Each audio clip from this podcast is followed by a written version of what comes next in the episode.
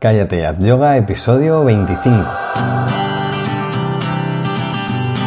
Bienvenidos a Cállate Haz Yoga, el podcast en el que hablamos de yoga, de la práctica, la teoría, las escuelas, los maestros, las posturas, los libros y todo lo relacionado con esta maravillosa práctica.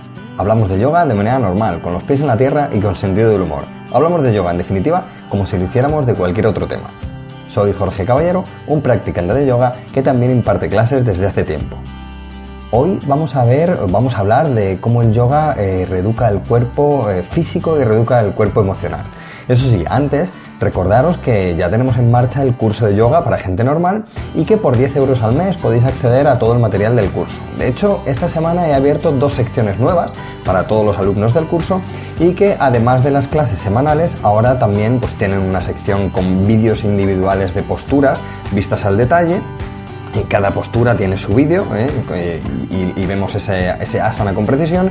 Y también he abierto una sección para leer ordenadamente sobre teoría y filosofía de yoga. Eh, bueno, también en el curso también tenéis contacto conmigo directo para resolver cualquier duda. ¿eh? Miradlo que está muy bien. No obstante, para los que no estáis apuntados en la web eh, tenéis una clase totalmente gratuita para que veáis cómo es la dinámica que seguimos en el curso y ver la sala de práctica. También sabéis que hay mucho material en audio, escrito y vídeos en el blog, así que bueno, pues miradlo que, creo que está muy bien, ¿eh? en callateayoga.com. La verdad es que estoy contentísimo con los alumnos del curso, que cada vez vamos siendo más y me están dando un feedback muy muy positivo, así que gracias a todos chicos. Venga, no me enrollo más y vamos con el episodio de hoy. Quiero hablaros hoy de cómo el yoga reeduca nuestro cuerpo físico y nuestro cuerpo emocional, espiritual y sutil. Una de las cosas eh, más importantes que nos da el yoga es el ajuste y, eh, y la alineación estructural la vida diaria, el trabajo, las malas posturas, las horas conduciendo, al ordenador, los hijos, los deportes de impacto, los tacones, un sinfín de cosas eh, van restando movilidad al cuerpo y además le sacan de sus líneas puras, de su verticalidad, que es donde está la salud. Y restan además espacio articular y movilidad muscular. A veces no nos damos cuenta de que la restricción de movimiento en una zona del cuerpo no solo va a afectar a esa zona, sino al conjunto de estructuras órganos internos y que además tiene un factor emocional también. A nivel estructural, eh, imaginad eh, una cadera con falta de movilidad. Puede que nos duela esa cadera, afectando la espalda y la articulación del sacro en mayor o menor medida, pero también puede que el dolor se traslade a la otra cadera, ya que tiene que asumir un trabajo doble, que no le corresponde y tendremos un bloqueo a nivel de la pelvis muy severo, una cadera con falta de movilidad y otra con dolor por asumir mucho de lo que no debería. Esto no es un caso que me esté inventando aquí sobre la marcha, ¿eh? es algo que a nivel de la pelvis ocurre con mucha frecuencia. Imaginaos los órganos internos de la pelvis como están con esa falta de movilidad armónica en la zona. Si muscularmente el suelo de la pelvis se ve afectado, parece evidente pensar que lo que contiene esa pelvis puede verse comprometido también. Y ojo aquí, que siempre se habla del trabajo del suelo de la pelvis, pero es que esa zona también necesita descanso, como el que, por ejemplo, se le dan en muchas de las posturas restaurativas o invertidas. Como cualquier musculatura, también necesita reposo. Pero bueno, eso es otro tema. Siguiendo con la estructura, está la línea de gravedad. Es sabido que una de las primeras causas de lesiones es eh, sacar al cuerpo fuera de esa línea o eje de gravedad. Numerosos estudios nos hablan de esto y como ya he comentado en otros episodios del podcast y en otras entradas escritas, em, una de las primeras cosas que va a mirar un fisio o un osteópata es esa línea o eje de gravedad y a qué niveles está afectada. Puede ser por el uso de tacones, por el uso del móvil o el ordenador continuo, como comentaba antes, pero también por un aspecto emocional, Creo que no estoy diciendo nada que no sepamos todos. Eh, y es que así como nos afectan las cosas emocionalmente, forman eh, de las, en muchas de las ocasiones nuestra forma de movernos, caminar o gestos que se nos quedan como el de la cabeza adelantada, el pecho hundido, los pies agarrotados o el cuello milimétricamente ladeado. No voy a hablar de cómo la emoción afecta al cuerpo porque me parece evidente, pero sí que quiero indicar que si el cuerpo es afectado por la emoción, también podemos darle la vuelta a esto y que la emoción se vea afectada por el cuerpo. Las emociones, el cuerpo sutil y el espiritual pueden ser cambiados por el cuerpo y aquí es donde entra el yoga. Siempre recuerdo una pregunta que le hicieron al maestro Iyengar hablando de que si el yoga era solo físico o no. El maestro simplemente contestó, ni siquiera puedes sentarte en una silla solo físicamente. Es muy brillante, ¿no creéis?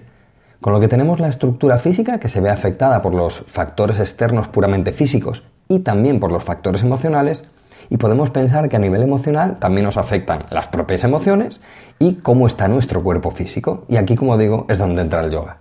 Estructuralmente hablando y metiendo aquí el cuerpo en su conjunto, la manera en cómo trabaja el yoga es inmensamente interesante.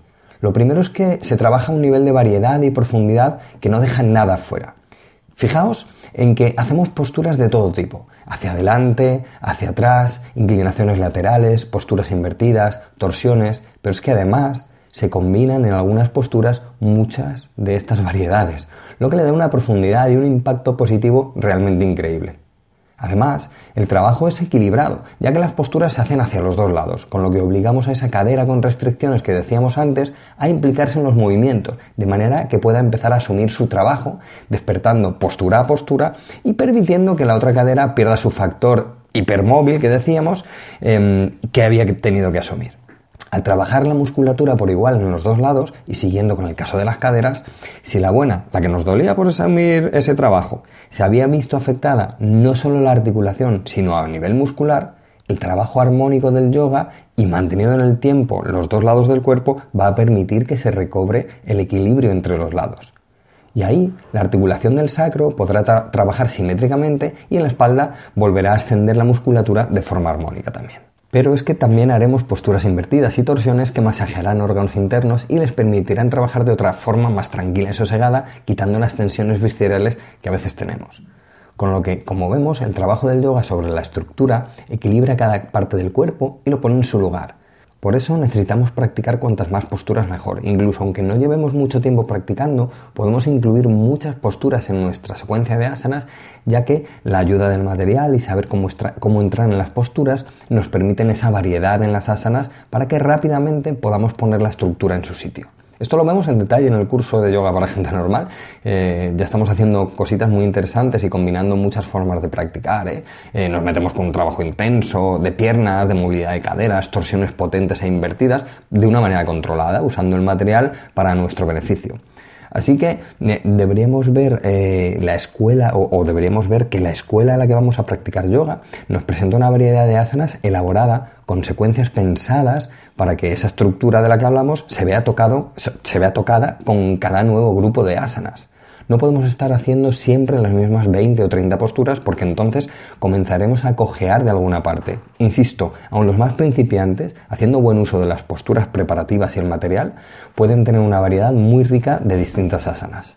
Esa variedad de intensidad es precisamente lo que va a tocar el cuerpo emocional y sutil, si practicas yoga no creo que te tenga que hablar de las sensaciones tan profundas y positivas que tenemos después de la práctica. Esto está claro. Savasana es sutilmente diferente dependiendo de la secuencia que hayamos realizado. Y la sensación que tenemos tras acabar nuestra práctica es la de limpieza emocional, limpieza del cuerpo sutil y claridad mental. ¿No afecta eso a nuestro día a día entonces? Si el hecho de hacer meditación ya nos ayuda a mejorar como personas, mejorar eh, con la relación que tenemos con nuestro entorno y a tener más claros nuestros objetivos, con el yoga pasa igual. La cantidad de puntos energéticos sutiles que se tocan con esa profundidad y variedad en las asanas es enorme y eso limpia toxinas emocionales y bloqueos mentales profundos. Con el pranayama podemos ver verdades que nos habían estado tapando nuestras propias vendas, esas que nos ponemos nosotros en los ojos. Pero da igual que sepamos cómo se llaman los canales energéticos. Da igual que sepamos de los vayus, los nadis, los chakras. Da igual, exactamente igual. Si nuestra práctica es precisa y variada, todo eso va a ser tocado y nos vamos a beneficiar de ello. Por eso se insiste tanto en la perfección y refinamiento de la postura, porque cuanto más la mejoremos, más impacto positivo tendrá en nuestro cuerpo sutil. Centrémonos en las posturas. Debemos olvidarnos del profesor, de los compañeros de práctica e incluso de lo que pensamos que puede haber en ese cuerpo sutil. El asana es lo importante y si nos centramos en ella nos dará ese beneficio, ese beneficio emocional y espiritual que tanto anhelamos. Así, el yoga puede reeducar lo que vemos y lo que no vemos, con una variedad de intensidad en la práctica capaz de romper barreras físicas y emocionales. Es muy importante para esto la secuencia de las asanas que decía antes. Esta debe ser pensada y meditada, no solo en un día de práctica, sino en conjunto de los días y semanas que vamos practicando. Esto es clave y siempre digo lo mismo. Fijaos en que en dos libros diferentes se utilizan más o menos las mismas palabras, pero uno de los libros te enamora y el otro lo dejas a la mitad. ¿No están en los dos libros las mismas palabras?